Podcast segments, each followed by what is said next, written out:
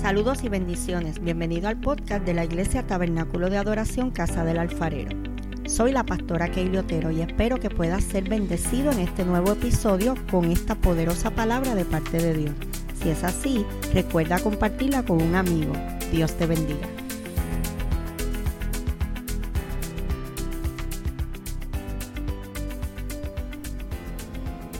Saludos y bendiciones. Bienvenido al podcast de la Iglesia Tabernáculo de Adoración Casa del Alfarero. Soy la pastora Keili Otero y espero que puedas ser bendecido en este nuevo episodio con esta poderosa palabra de parte de Dios. Si es así, recuerda compartirla con un amigo. Dios te bendiga.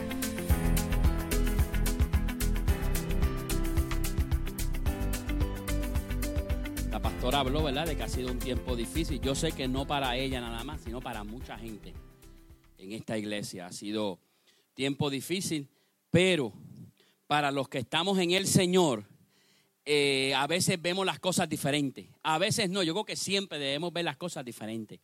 Para los que estamos en el Señor, eh, vemos la crisis quizás como una oportunidad. Vemos la crisis eh, quizás como algo que tenemos que pasar. Y usted sabe lo que ocurre, que el Señor se va a glorificar de gran manera. Y esta mañana ya yo había pensado, ¿verdad?, lo que iba a traer.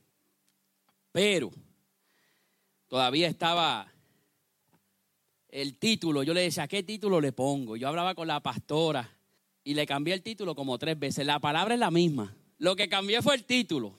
Porque el tema que vamos a tocar, y quizás ahorita le voy a explicar por qué, no quiero adelantarme, es que a veces nosotros tenemos que tener cuidado con las palabras que hablamos y los títulos que ponemos. En esta mañana yo le puse a esta, que vamos a hablar en esta mañana, aunque no lo puedas ver, Él está obrando. Aunque no lo puedas ver, Él está obrando. Y ahorita le voy a, le voy a explicar, cuando lleguemos, le voy a explicar más a fondo por qué escogí esto. Quiero comenzar hablándole que, y vamos a ir, vamos a ir eh, corriendo en la palabra, en el, en el libro de Génesis, eh, que junto con su llamado, junto con el llamado que Dios le dio a Abraham, le dio unas promesas fundamentales, unas promesas. Y yo sé que si yo pregunto aquí, usted me va a decir cuál fue la promesa que Jehová le dio a Abraham. Cuando usted va al libro de Génesis 12, del verso 2 en adelante, comienza hablando y dice, haré de ti una gran nación, grande y te bendeciré, haré famoso tu nombre y serás una bendición. Bendeciré a los que te bendigan y maldeciré a los que te maldigan. Por medio de ti serán benditas todas las familias de la tierra. Y yo sé que muchos de ustedes han escuchado ese verso. Dentro del libro de Génesis, porque cuando usted viene a ver, él va a ser una gran nación, pero eso no se cumple hasta mucho tiempo después, después de Josué por allá. Pero dentro del libro de Génesis, podemos ver que parte de esta promesa se cumple y relata el cumplimiento quizás parcial de alguna de estas promesas por medio de los descendientes de Abraham. Los descendientes de Abraham eran Isaac, Jacob y los hijos de Isaac y de Jacob. Y hoy específicamente vamos a hablar sobre uno que se llamaba José. Y en José, fíjate que esto, que en José directamente me parece que Abraham era el bisabuelo de, José. En José directamente la promesa de voy a bendecir las naciones se comienza a cumplir. Porque miles de personas fueron sustentadas por el sistema de alimentación que administró José en Egipto muchos años después de que Jehová le diera la palabra a Abraham. O sea, su nieto hizo real eso de que muchas naciones iban a ser sustentadas o que ellos, que ellos iban a bendecir las naciones. Entonces José sustentó muchas naciones. Luego vamos a entrar más en eso. Y lo más interesante de esto es que tenemos a un joven de 17 años. Fíjate que la Biblia dice que era de 17 años, que entendió su misión, que articuló el propósito de su vida conforme a la intención de Dios. ¿Y cuál era la intención de Dios? era salvar mucha gente por medio de José. Y eso usted lo puede ver en Génesis 50. Fíjate que comenzamos en Génesis 12, pero en Génesis 50 es que se cumple esto. te voy a bendecir las naciones de la tierra. Y una de las cosas que podemos hablar de José es que José aprendió en el camino no escuchar las voces que querían opacar la palabra que el mismo Dios le había dicho en sueño. Él no permitió que esas voces opacaran la palabra. ¿Las voces de quién? Eran de sus hermanos. Fue en un momento la voz de su padre que quisieron opacar esto. Sin embargo, José siguió hacia adelante con esa promesa que Dios le había dado. Y al igual que José, hoy día nos toca a nosotros discernir cuáles son las voces para ir borrándola de nuestra mente y hacerles caso omiso. Al igual que José tuvo en el momento sus voces, hoy día usted y yo tenemos que batallar con esas voces que pueden venir de nuestros hermanos, que pueden venir de nuestros amigos, que pueden venir de los mismos hermanos de la iglesia, que puede venir de los compañeros de trabajo. Usted y yo tenemos que aprender a trabajar con eso. ¿Por qué?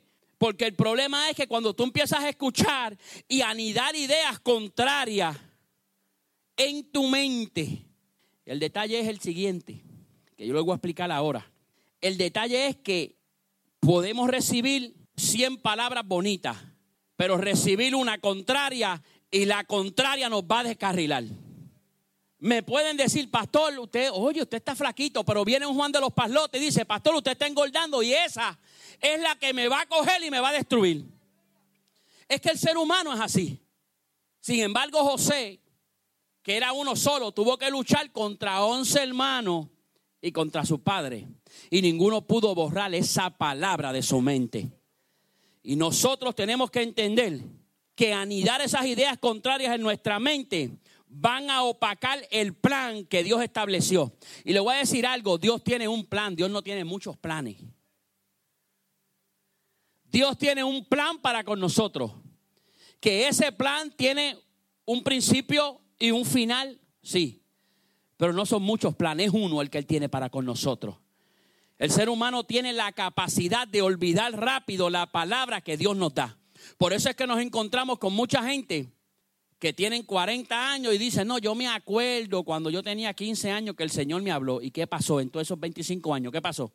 Se te olvidó la palabra. Alguien vino y te descarriló. Y nosotros tenemos que entender que tenemos que andar bien puestos. Porque no es fácil, déjame decirte, no es fácil poder opacar esas voces. Ahora, algo interesante es que el enemigo, cuando viene a opacar eso, cuando el enemigo viene a tergiversar lo que Dios habló en tu vida, yo quiero que tú estés bien pendiente a esto. El enemigo va a tratar de que eso que Dios te dijo, él lo va a tratar de tergiversar. Escúchate este juego de palabras. Y como le dije, esto lo escuché hace poco y, es que eso me cogió por dentro y me, me viró. En Génesis 3, mire lo que pasa. Hay una conversación entre la serpiente y quién? Y la mujer. En esa conversación, la serpiente va donde la mujer. Mira lo que le dice la serpiente. Escucha. La serpiente le dice, con que Jehová dice que no puedes comer de ningún fruto del huerto. La mujer le dice, bueno, del fruto de todos los árboles podemos comer, pero del que está en el centro, no. Fíjate que Dios le dijo a la mujer, de todo fruto tú vas a comer, excepto del que está en el centro. Y que vino la mentirosa serpiente y le dijo, ven acá, con que Dios te dijo, ve, con lo mismo que Dios le dijo, la serpiente va a ir directo. ¿Para qué? Para hacerte pensar. La serpiente no le dijo, mira, allá yo tengo a habichuela para que vengas a comer. No. La serpiente con lo mismo que Dios le dijo, ella viene y empieza a jugar un juego de palabras en el cual la mujer cayó. La misma idea, pero tergiversada, para entablar una conversación, para coger confianza, para entonces decirle, oye, con que Jehová dijo que no puedes comer de ningún fruto del huerto. Y con esto, con esta semillita, la serpiente se gana el oído de la mujer y ¿qué pasa? La engaña. El enemigo no va a venir con inventos de la nada. El enemigo va a venir con la misma palabra que Dios te dio para engañarte. Por eso es que entonces tenemos que tener cuidado de lo que le prestamos oído. En Lucas 3 vemos a Jesús. Y allí llegó Jesús, donde Juan el Bautista, a someterse. Porque Jesús dice más adelante, el que creyera y fuere bautizado. Pues Jesús qué hizo? Para que esa palabra tuviera validez, él fue y se bautizó.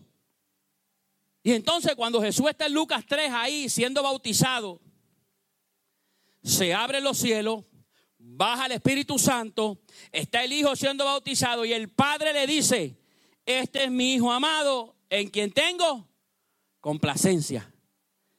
Y ahí nos gozamos. Y se fue Jesús para el desierto. Dice que el Espíritu lo llevó al desierto. En el capítulo 4, entonces vemos nuevamente al demonio, a Satanás.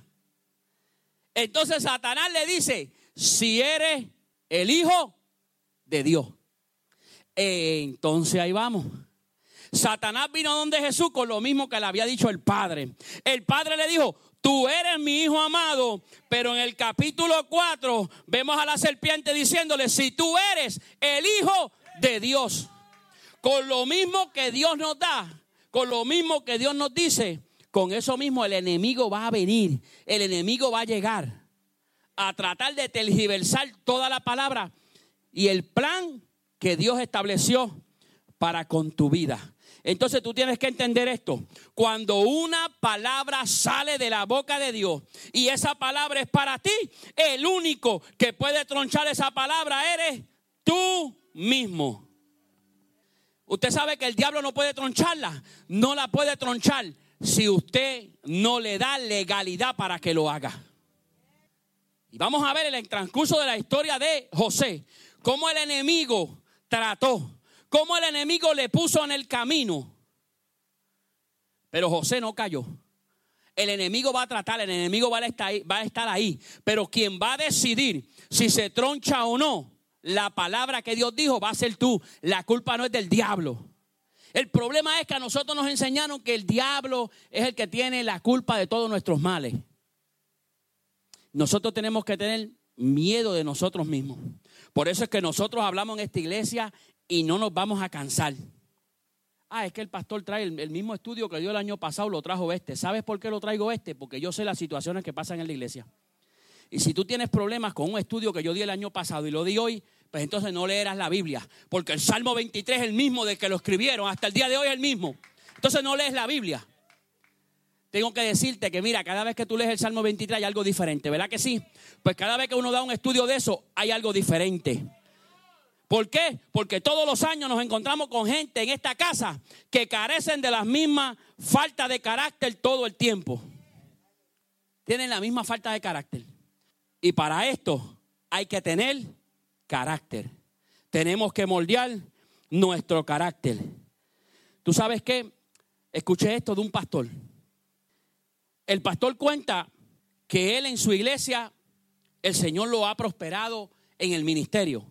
Y él dice que cada vez que se reúne con un amigo pastor, ese amigo pastor le pregunta, ¿qué tú estás haciendo para tener el éxito que tienes en tu ministerio?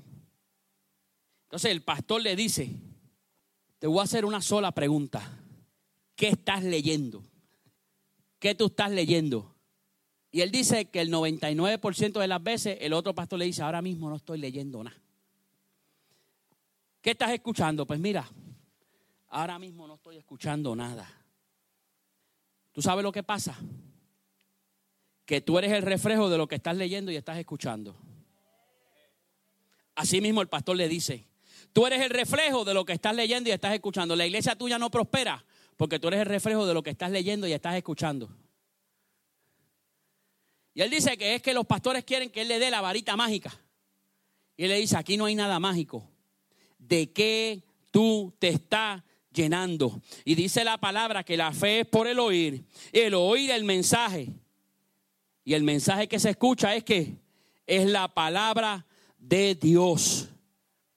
Por eso es que cuando usted se llena de la palabra de Dios y usted está constantemente en la búsqueda de la palabra de Dios, Cuando el enemigo viene con las artimañas, entonces usted puede discernirlo. Mientras tanto, no. Ah, pero eso, no, es que, es que yo, yo, yo, te puedo hablar por experiencia, no, no porque otro me dijo. Porque el día que yo me pare aquí a hablar de cosas que nosotros no hemos vivido, estoy fallando. Aquí no están los superpastores. Aquí están los siervos de Dios, inútiles somos.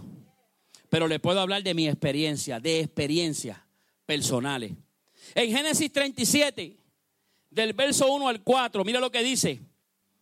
Dice, Jacob se estableció en la tierra de Canaán, donde su padre había residido como extranjero. Esta es la historia de Jacob y su familia. Cuando José tenía 17 años. ¿Quién tiene 17 años aquí?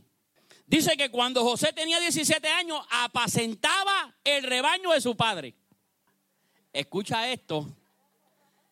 Dice que apacentaba el rebaño junto a sus hermanos, los hijos de Bilá y de Silpa, que eran concubinas de su padre. El joven José solía informar a su padre de la mala fama que tenían sus hermanos. Israel amaba a José, Israel es Jacob, amaba a José más que a todos sus hijos porque era el hijo de su vejez y le hizo una túnica de muchos colores. Viendo sus hermanos que su padre amaba más a José que a ellos, comenzaron a odiarlo y ni siquiera lo saludaban. Eso es lo que dice la palabra. O sea que vemos a José de 17 años que iba a apacentar las ovejas, pero mientras él apacentaba, estaba ojo visor, mirando qué hacían sus hermanos. Ahí no especifica qué hacían sus hermanos, no lo dice. No sabemos lo que hacían los hermanos, pero algo malo estaban haciendo. Sabrá Dios, como eran tantas ovejas, las estaban vendiendo por allá. No especifica, pero sí da el detalle de que José era el que mantenía a su padre al tanto. Pero hay algo que me interesó cuando estaba leyendo, cuando estaba buscando en el comentario bíblico. Hay algo que me encantó aquí. Y aquí hay algo que se llama parcialidad paternal. Cuando yo escuché eso, yo me detuve ahí y yo dije, hombre, no, ahí tenemos para predicar. Oye, cuando yo escuché eso en el comentario, dice, parcialidad paternal, decía. Y aparecía en, esto, en estos versos. Dice que Jacob amaba más a José que a sus otros hermanos. Entonces, cuando vamos a la palabra, entonces usted busca a Jacob. Usted puede encontrar que ya Jacob venía con una mochila. Jacob venía con un background. Por eso es que cuando aquí nosotros hablamos de maldiciones, y yo de las maldiciones generacionales no voy mucho con las maldiciones generacionales, pero hay conductas aprendidas que se convierten en maldiciones. Y el que me diga que no, me siento con él, le doy un estudio. ¿Sabe por qué? Hay conductas aprendidas que si tú no las desechas, se convierten en maldición a tu vida. Por eso es que tú ves que un padre es bojachón y el hijo es qué? Borrachón y el nieto, borrachón. El alcoholismo se convirtió en una maldición en esa familia. Hay que romperla. Hace falta alguien que tenga los pantalones para que lo rompa. Vemos a un esposo, vemos a un hombre que es un maltratante, entonces el hijo es un maltratante y el nieto es un maltratante y eso para ellos es común. Una conducta aprendida que se ha convertido en maldición a esa familia. Pues, ¿qué pasó con Jacob? Jacob fue el mismo que cuando su padre iba a dar la bendición, su madre conspiró para que la bendición fuera sobre quién? Sobre Jacob. O sea, vemos entonces a Jacob que aquello que él aprendió de su madre ahora viene acá y lo está poniendo en práctica. Parcialidad paternal. Tenga cuidado con eso. Tenga cuidado con la parcialidad paternal. En estos versos hay algo interesante e importante. Ya, hablamos de la parcialidad paternal, que eso tiene mucho por ahí. Lo que pasa es que no nos vamos a meter en eso. Y es que José a esa edad era pastor de ovejas. Dice ahí que José le informaba a su padre, pero ¿sabes qué? muchos comentaristas y la gran parte coincide en que José no era un bochinchoso. Lo que pasa es que José era un tipo recto a los 17 años. Entonces su papá le había confiado, y él era como un tipo de mayordomo. Su papá le había confiado y él se había ganado el que él estaba a cargo de las ovejas, incluso estaba a cargo de sus hermanos, aún siendo el menor. Entonces en el verso 5 narra el momento cuando José comenzó a tener sueño. Y yo sé que eso es una clase que se le da aquí a los niños. En el verso 5 él comienza a soñar. En el primer sueño dice que mientras estaba atando manojos de, de, gavillas en el campo, dice que el, el manojo de José se eleva y el de los hermanos se inclina. Se fue el primer sueño. Cuando él va y lo cuenta, los hermanos se enfurecieron. Luego tiene otro sueño. Este, este sueño es más épico todavía. En este sueño, él le cuenta a sus hermanos y a su papá que el sol, la luna y once estrellas se inclinaban hacia él. Y en este momento los hermanos se enfurecieron más, incluso Jacob los reprendió. Hay que tener cuidado a veces a que usted le dice los sueños. Hay mucha gente que son matasueños. Ahora, si el sueño es de Dios, ahí está. Pues no se venga a inventar sueños. Hay gente que le gusta inventarse sueños. Cuando el sueño es de Dios, mira, no hay Egipto, no hay faraón, no, no hay nadie que lo pare. Pero cuando el sueño no viene de Dios, hay problema. Y usted sabe lo que pasaba, era que en la antigüedad se le prestaba mucha atención a los sueños. Y aunque era un sueño simple y simbólico, el significado era fácil de discernir. Ahí no había que tener mucha teología, Arnel. Ahí no había que tener doctorado. Ahí lo que te había que hacer era sumar. Dos y dos son cuatro. El sol y la luna y once. O sea, nosotros somos once hermanos, mamá, papá. Esto está claro aquí. Aquí no había que discernir mucho. Y entonces, como era fácilmente de discernir, es por eso que esta gente dijo, ¿sabes qué? Este hombre está soñando. Y yo me imagino que José en la casa era un tipo recto. No, no lo especifica la palabra, pero cuando siguen los eventos de José, usted se puede dar cuenta que José era un tipo recto. Y yo me imagino que los hermanos, ¿sabes qué? Los hermanos dijeron, ¿sabes qué? Esto se va a cumplir. Es por eso que ellos, mire, hicieron todo lo posible porque estos sueños no se, no se cumplieran. En el verso 13, cuando sigue la historia, podemos ver entonces que Jacob le da una encomienda a José que vaya donde sus hermanos. ¿Para qué? Lo dice el verso 13, para que le traiga un informe. Porque los hermanos estaban lejos. Entonces, desde ahí hasta el verso 36 comienza a narrar la historia de la conspiración de lo que los hermanos iban a hacer con José. Esto se pone cada vez mejor. Ellos querían matarlo. Su hermano Rubén no estaba de acuerdo con eso. Le dijo, mira, vamos a lanzarlo a ese pozo. Pero no lo matemos, porque ellos querían matarlo.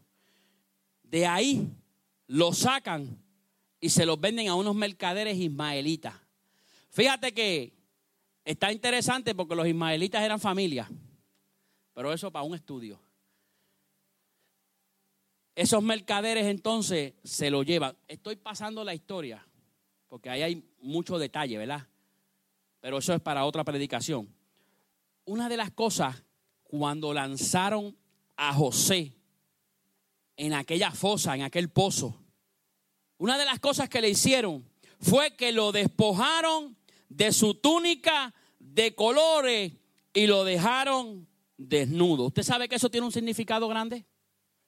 La túnica de colores, eso que le había regalado su padre, eso que para él significaba la dignidad, porque se lo había regalado su padre. Sus hermanos, ¿qué hicieron? Se lo quitaron. Usted sabe que eso fue lo mismo que pasó con Jesús. En la cruz del Calvario, le quitaron su dignidad también o quisieron hacerlo. ¿Qué hicieron? Lo desnudaron. Eso el enemigo quiere hacer contigo. El enemigo quiere quitarte tu dignidad. El enemigo quiere despojarte de esa palabra. ¿Por qué los hermanos le quitaron la túnica? Porque eso los enfureció. Porque era una túnica de colores. Era la túnica más linda. Era la túnica más vistosa. Y era la túnica hecha por su padre. Por eso el significado tan grande. Por eso sus hermanos vinieron y se la quitaron. José perdió su túnica, pero sus sueños seguían latentes en su mente. Y lo más importante era la mente de Dios. Esos sueños siguieron ahí. Esos sueños no se desvanecieron. ¿Sabes qué? Que aunque hayas perdido algo valioso, algo especial, nunca la palabra que el Padre dijo de ti será quitada. Pero tú tienes que creerlo. Yo me encuentro con gente que ya está perdiendo la fe. Yo me encuentro con gente que ya poco a poco ha dejado de creer. Pero es que el Señor dijo que este era mi año. Bueno, yo no sé. Pero confiésalo con tu boca que este es tu año. Josué fue sacado de aquel pozo. Josué fue vendido. Y llega entonces a Egipto a la casa de Potifar. Potifar era un oficial del faraón. Pero algo distinguía a José. Algo de entre todos aquellos esclavos lo distinguía. Aunque cuando estaba en su casa lo distinguía la túnica, acá había algo que lo distinguía y no tenía túnica. Es que la presencia de Dios estaba con él. Hay algo que te tiene que distinguir a ti, a, a ti ahí, aún en medio de la pandemia y es que la presencia de Dios está contigo. Es que hay algo que te tiene que distinguir a ti aún en medio de la crisis, es que la presencia de Dios debe estar contigo siempre. Y eso fue lo que le pasó a José. Aún en medio de todos aquellos esclavos, vino un hombre que se llamaba Potifar y dijo, aquel es el que yo quiero. ¿Sabe lo que ocurrió? Que todo trabajo que José hacía prosperaba y en la casa de Potifar llegó a estar a cargo de todo, de todos los sirvientes de la casa. Y lo más bonito no era que él estaba a cargo de los sirvientes de la casa, lo más lindo era que dice que la casa de Potifar prosperó. Ah, pero era la casa de un pagano, sí, pero es que había un justo allí dentro. Es que era un idólatra, pero es que había un justo allí dentro. Ah, pero ven acá, pero es que esta gente era mala, sí, pero es que había un justo ahí dentro. Y donde hay un justo, oye, es que algo va a ocurrir, algo prospera, las cosas prosperan. Por eso es que haga su trabajo para que usted prospere en el lugar donde esté. En ese momento vuelve el enemigo. En ese momento el enemigo quiere irrumpir en la vida de José. Ahí está la historia de cuando la esposa de Potifar se ensancha con José. Esta mujer ve a José, porque entonces eh, Giancarlo José era lindo, papá. Tenía ahí, todavía tenía como 17 años, 18, pero era un tipo bonito. La mujer se ensancha con el hombre, intenta con José tener algo, ¿verdad? Íntimo. ¿Y qué ocurre? José escapa por su vida. Ahí dice que José escapa por su vida. Yo me imagino, y le voy a decir esto, yo me imagino que el, el, José escapar por su vida fue lo último que él hizo. Posiblemente a lo mejor le dijo, espérate, espérate, para, estate quieta ahí. yo soy el siervo de tu esposo. Y ella siguió. Espérate un momento, espérate. Y a lo mejor ella se echó por la camisita y le dijo, tranquila. Pero algo comenzó a ocurrir en la mente de José. Y es que hacía un tiempo atrás él había soñado. Por eso es que cuando tú pierdes la palabra que Dios te dijo cuando el enemigo viene y tú no estás consciente de eso, te pilla. Pero José, yo me imagino que ahí comenzó a pensar en aquellos sueños. Yo me imagino ahí que José comenzó a pensar, oh, el Señor me dijo. ¿Y sabe lo que ocurrió? Salió corriendo. Pero el enemigo no se queda con esa. La historia dice que la esposa de Potifar lo acusa. Pero como él era un sirviente, era difícil. Ahí el fiscal estaba comprado. Lo acusan. Lo encarcelan. Pero aún dentro de la cárcel nunca perdió su esencia. Porque cuando vamos a la historia, dice que José halló gracia ante el jefe de la cárcel. ¿Y qué ocurrió en la cárcel? Comenzó a prosperar. El lugar donde estaban los reos comenzó a prosperar. Entonces el jefe de la cárcel le dijo, José, ¿sabes qué? Yo quiero que tú administres. Dice la palabra que él comenzó a administrar en la cárcel. Halló gracia. Y a causa de José, aquel lugar comenzó a prosperar. ¿Qué te quiero decir con eso? Mire, donde quiera que un justo se para, eso prospera. Cuando una palabra es dada por Dios y tú haces lo que tienes que hacer, esa palabra te va a seguir hasta la cárcel. Esa palabra te va a seguir donde quiera que tú vayas. Porque la palabra fue dada a ti. Siempre y cuando tú hagas lo que tienes que hacer, siempre y cuando tú sigas lo que tienes que seguir, la palabra, el bien y la misericordia te seguirán todos los días de tu vida. Y luego de los años ocurre un evento con el faraón, con el panadero y con el copero. Lea esa historia. Y se encuentra José con el copero y con el panadero. Cada uno tuvo un sueño. Y José escuchó los sueños y le dijo al copero, esto es lo que hay. Te van a restituir tu trabajo. Vas a volver a trabajar.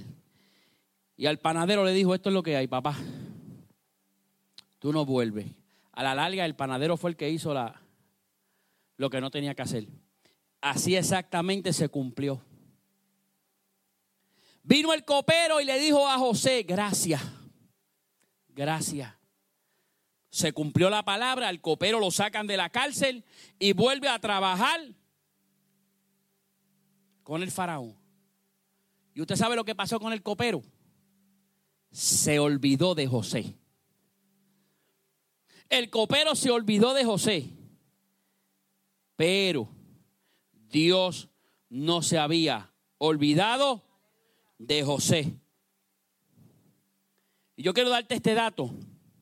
Dijimos que José tenía 17 años cuando apacentaba las ovejas y fue vendido por sus padres.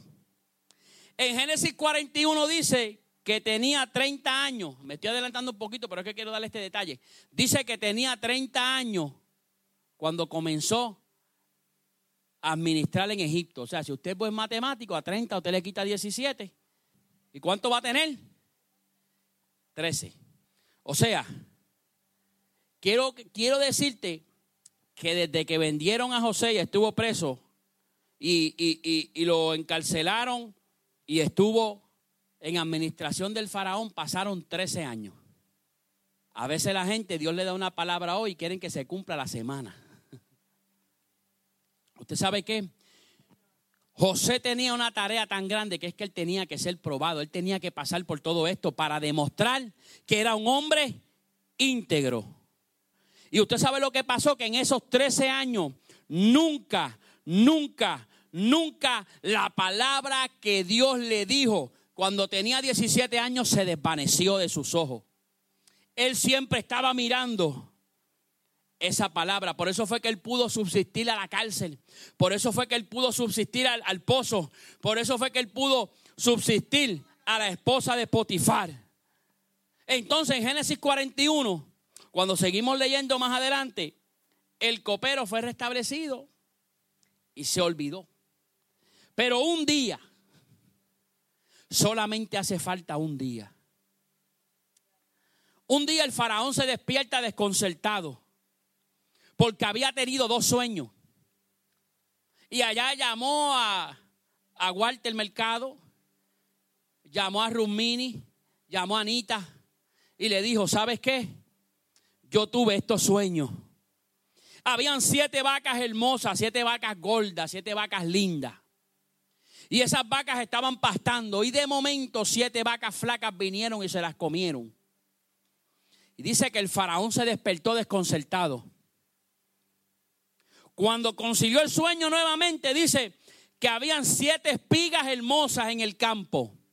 Y que de momento siete espigas flacas, siete espigas pequeñas comenzaron a comérselas. Y él no entendió eso. Pero había alguien allí. ¿Usted sabe quién estaba allí? El copero. El copero que hacían dos años, dice la palabra que pasaron dos años de que el copero había ha sido restituido a su puesto, el copero se acordó de José. Oye, el copero se acordó de que aquel muchacho le había dicho lo que había ocurrido. Y él va donde el faraón y le dice, ¿sabes qué? Yo tuve este sueño en la cárcel, el, el panadero tuvo este sueño. Como mismo dijo José, Así mismo ocurrió. El faraón dijo, tráigame a José de la cárcel. ¿Sabes qué? No te apresures, no fuerces las cosas, no trates de querer forzar el plan de Dios. En su momento Dios enviará un copero. En su momento Dios va a enviar a alguien que se va a acordar de ti. Señor, es que yo estoy aquí en medio de todo esto y el plan que tú dijiste, ¿sabes qué? Si tú has hecho todo lo que habías tenido que hacer, Dios va a enviar un copero. Dios va a enviar a alguien que se va a acordar de ti. José llamado de la cárcel le interpreta el sueño al faraón. Y algo interesante es que, es que José estaba a otro nivel. José no tan solo le interpreta el sueño a faraón, sino que inspirado por el Espíritu de Dios le dijo, ¿sabes qué? Este sueño es esto, este sueño es que vienen siete años de prosperidad, este sueño es que vienen siete años de, de hambruna, pero ¿sabes qué? Si tú haces esto y tú haces esto y tú haces esto, oye, la tierra no va a padecer. Él le dijo lo que significaba el sueño y le dio la receta. ¿Qué ocurrió? el faraón dijo una de las frases más emblemáticas. El faraón dijo, ¿acaso hallaremos a otro hombre como este en quien esté el Espíritu de Dios? Eso es una frase poderosa, dicha por un hombre que era, mire, un idólatra. ¿Acaso hallaremos a alguien como este? ¿Podrá tu esposa decir lo mismo de ti? ¿Podrá tu esposo decir lo mismo de ti? ¿Podrán tus hijos decir eso de ti? ¿Podrán tus compañeros de trabajo decir, habrá un hombre como este en quien esté el Espíritu de Dios? ¿Tú sabes qué? Los hechos presentes no van a entorpecer lo que Dios dijo de ti, sino que lo presente va a ser vía para que lo que Dios dijo de ti se cumpla. A veces nos quedamos llorando en el presente. A veces nos quedemos llorando en el pasado. Pero se nos olvida que Dios ya dijo una palabra y que se va a cumplir. El pozo fue la catapulta que lo impulsó a Egipto. El pozo fue ese camino que lo impulsó a Egipto para que se cumpliesen los sueños de José. Había un plan establecido para Dios. Dios le dio a José unos sueños, pero no le dijo el proceso por el cual él tenía que pasar. Si él le hubiese dicho, tienes, mira, estos son los sueños, pero ¿sabes qué? Tus hermanos te van a vender. Tus hermanos te van a dar una patada y te van a tirar en el pozo. Luego te van a vender, vas a estar en el desierto. Luego vas a ser el, el servidor. Luego de eso te van a meter a la cárcel. Usted sabe qué, yo creo que José hubiese dicho, yo para allá no voy. Hoy día hay muchos sueños frustrados porque no han querido seguir el proceso para que se vea el cumplimiento. Porque para que se vea el cumplimiento tiene que haber un proceso. Y a nosotros muchas veces nos gusta evadir la parte difícil del proceso. Eso es lo que ocurre hoy día. Hoy día se da mucha palabra. Hoy día hay mucho profeta dando mucha palabra. Y como yo le digo aquí, yo creo en la profecía. Pero a veces es una palabra tan ambigua que todo es pitches and cream. Entonces, cuando viene el día malo, tú ves que la gente se escarrila y tú dices, pero ven acá si este hombre, no, se cayó. Después van a reclamarle al Señor, Señor, pero es que tú me dijiste. Lo que pasa es que cuando tú no lees la palabra y estás detrás de hombre por ahí, eso es lo que ocurre. Cuando no se lee la palabra y se está detrás de hombre por ahí, nos olvidamos de historias como la de José, que estuvo preso. Nos, nos olvidamos de historias como la de Pablo. Entonces, cuando esas cosas nosotros las sacamos de nuestra mente y nos quedamos con el Evangelio light, estamos tronchando el plan que ya Dios estableció. Tenemos que tener cuidado. Algo que me gusta de José, cuando Dios llama a José, José estaba trabajando. Dios no quiere vagonetas en el trabajando en el reino de él. Dios quiere gente que trabaje. Dios no te va a confiar la riqueza de los cielos si tú no sabes administrar las riquezas de la tierra. Jehová sabía lo que había en José porque José le había demostrado en el campo trabajando lo que él daba. Y José es nombrado por el faraón el segundo en mando en Egipto. ¿Tú sabes por qué? Porque ni el faraón tenía la mente para poder hacer aquella logística de en siete años poder alimentar al pueblo y poder guardar. Porque no era que en siete años íbamos a guardar, era que había que alimentar la misma gente, pero a la misma vez guardar. Esto no lo podía hacer otra persona que no fuera José. ¿Sabes por qué? Porque lo que José tocaba prosperaba. Yo me imagino que en esos siete años los campos florecieron y cosecharon el doble. Por eso es que muchos de ustedes en este tiempo que quizás no pudieron trabajar, nada les faltó. Eso lo ocurre a los justos, a los que no pierden el norte, a los que no se vuelven locos. Tenemos que entender que cuando Dios da la palabra, lo que tenemos que hacer es creerla y arrancar con ella. Entonces en Génesis 42 pasaron los siete años de abundancia, siete años de gloria, siete años donde el trigo, mire, a todo dar. Pero llegaron los siete años de escasez, donde ahora venía la otra parte de administración. Ahora era donde José se iba a mostrar que era un buen administrador. Comenzaron los siete años de escasez. Entonces, escucha, dijimos que tenía 17 años y a los 30 comenzó a administrar. O sea que desde que José fue separado de sus padres, de su padre, hasta que fue puesto a administrar, pasaron 13 años, ¿verdad que sí? Y 7 años de prosperidad, ¿cuántos son? 20. O sea, que desde que vendieron a José a que comenzó los años de hambruna, pasaron 20 años. Pues, ¿qué pasa? Comenzaron los años de escasez ya habían pasado 20 años y aparecieron unos personajes en Egipto. ¿Quiénes fueron los que aparecieron? Los hermanos que lo habían vendido. Y aquí la cosa se está poniendo buena. ¿Sabes por qué? Porque el propósito y los sueños de José todavía no se habían cumplido. Pero ahora llegaron los hermanos. Entonces, faltaba una última prueba. ¿Usted sabe cuál era esa última prueba? La falta de perdón. Ahora era que se iba a probar de qué estaba hecho José. Ahora era que se iba a probar si todo eso que José había pasado en su vida se iba a colgar o no. Ahora tenía a los mismos hermanos que querían matarlo.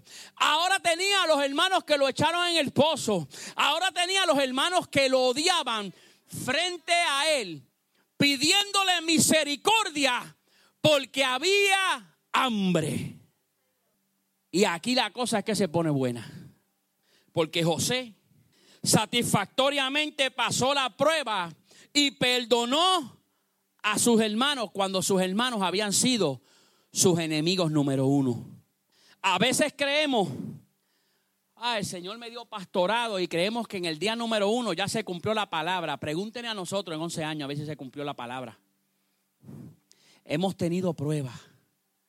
Hemos metido la pata hasta, hasta, como decimos en buen puertorriqueño, hasta el soquete, hasta el soco.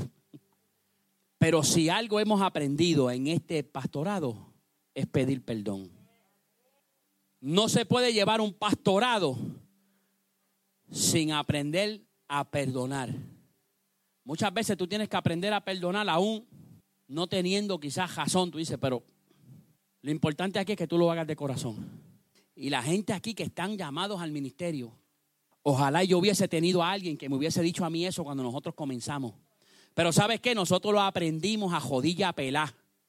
Pero la falta de perdón es una de las cosas que está matando los ministerios en este país. Porque tenemos gente que está herida predicando y tirando balas al aire, disparando de la baqueta. La falta de perdón es algo que entorpece el plan de Dios. Y José pasó la prueba. ¿Sabes qué? Y aquí me voy a detener porque aquí le voy a hablar del título. Muchas veces nuestros enemigos serán la vía que Dios utilizará para que el plan de Dios se complete en nuestras vidas. Y yo dije, wow, pues yo le puedo poner a este título, ah, nuestros enemigos son amigos del propósito de Dios. Nuestros enemigos trabajan para, tú sabes, tú sabes cuál es el problema que yo no tengo muchos enemigos, yo tengo uno que se llama Diablo Satanás. El problema es que si yo digo nuestros enemigos, si este me hace algo, se convierte en mi enemigo. Si aquel me hace algo, se convierte en mi enemigo. Y mi lucha no es contra mi hermano, mi lucha es con lo que opera a través de mi hermano. Ese es el problema de cuando uno pone títulos a los mensajes. Y yo dije, no, no, no, no, no, porque es que yo no me puedo meter en esto. Ah, no, que los antes estaba escuchando yo que me reía, que si, que si los judas se ahorcan solo, no mi hermano. El judas tú tienes que ir a salvarlo. Si el judas se está ahorcando, tú tienes que ir a quitarle la soga y decirle, no papá, hay restauración, hay restauración, hay restauración. Pero nosotros no podemos estar peleando con nuestros hermanos. Solamente hay un enemigo. Aunque no puedas ver, estás obrando. Así le puse a este mensaje. Porque aunque José no podía ver, porque aunque José quizás en la cárcel miraba para el techo y decía que yo no veo ni la luna ni el sol, nunca, nunca, nunca dejó de trabajar. ¿Y usted sabe qué? Hay cosas que la Biblia no dice, pero cuando usted es un buen lector, usted puede ver que si en la casa de Potifar la casa prosperó, que si en la cárcel la cárcel prosperó, José nunca nunca, nunca dejó de confiar en aquel que le había dado los sueños. Nuestra lucha no es con nuestros hermanos. Olvídese de eso. Solamente usted tiene un enemigo. Y es el enemigo que desde el principio ha estado molestando. Se llama Satanás. Si José hubiese pensado así, no hubiese perdonado a sus hermanos. Al final de la historia, los sueños de José se cumplen y vemos a su padre, vemos a sus hermanos alrededor de él, así como él había visto en su sueño. Una cosa que tienes que entender es que si el enemigo se ha empeñado, escucha esto, si el enemigo se ha empeñado en tronchar tu sueño, es porque esos sueños vinieron directamente del corazón de Dios.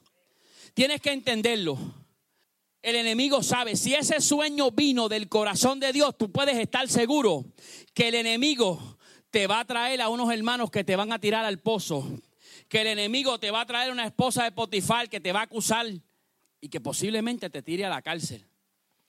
Pero a lo mejor pases por una situación en la cual tú sientas que estás encerrado. ¿Sabes qué? Tienes que entender que Dios está contigo tienes que entender que la palabra se va a cumplir. No es la gente que te ha metido en tal o cual situación.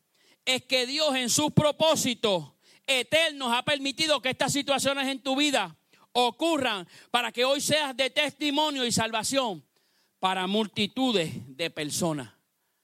Eso que ocurrió con José, la cárcel, el pozo, las acusaciones, al final sirvieron para que José cumpliera aquella palabra que le habían dicho a su abuelo, vas a ser de bendición a muchas naciones. Usted sabe que cuando usted continúa la historia, Egipto era más pequeño. Lo que ocurrió fue que el primer año de la hambruna, los países alrededor fueron donde José y negociaron, porque él era tremendo. Cuando negociaron con él el primer año, mire, a billetazo. La gente se llevó comida para ese año. Pero el segundo año se les acabó. El segundo año le dijeron, José, no tenemos dinero, lo que tenemos es ganado. José le dijo, pues echa para que el ganado, llévate esta potra purruchá. Mire, eso aparece ahí. Luego de eso vinieron ellos y le dijeron, José, se nos acabó el dinero y el ganado. Lo que tenemos es tierra. Pues dame, de aquí a acá, de aquí a allá, de aquí a allá. Dice el libro de Génesis que lo que hoy es Egipto, Egipto lo tiene gracias a José. Porque era tan buen administrador que hasta le consiguió tierra al faraón. Es que donde usted se pare, usted sabe que es que algo va a prosperar. Algo tiene que prosperar. Egipto prosperó tanto con José que aún siendo una tierra de idólatras, la bendición de Jehová estaba ahí. Todo puede parecer terrible, pero te voy a decir algo, Dios es el que ha ordenado tu camino y va moviendo una serie de acontecimientos conforme tú vas avanzando. Él Bendiciones. Si este episodio ha sido de bendición para ti, compártelo para que otros puedan ser edificados.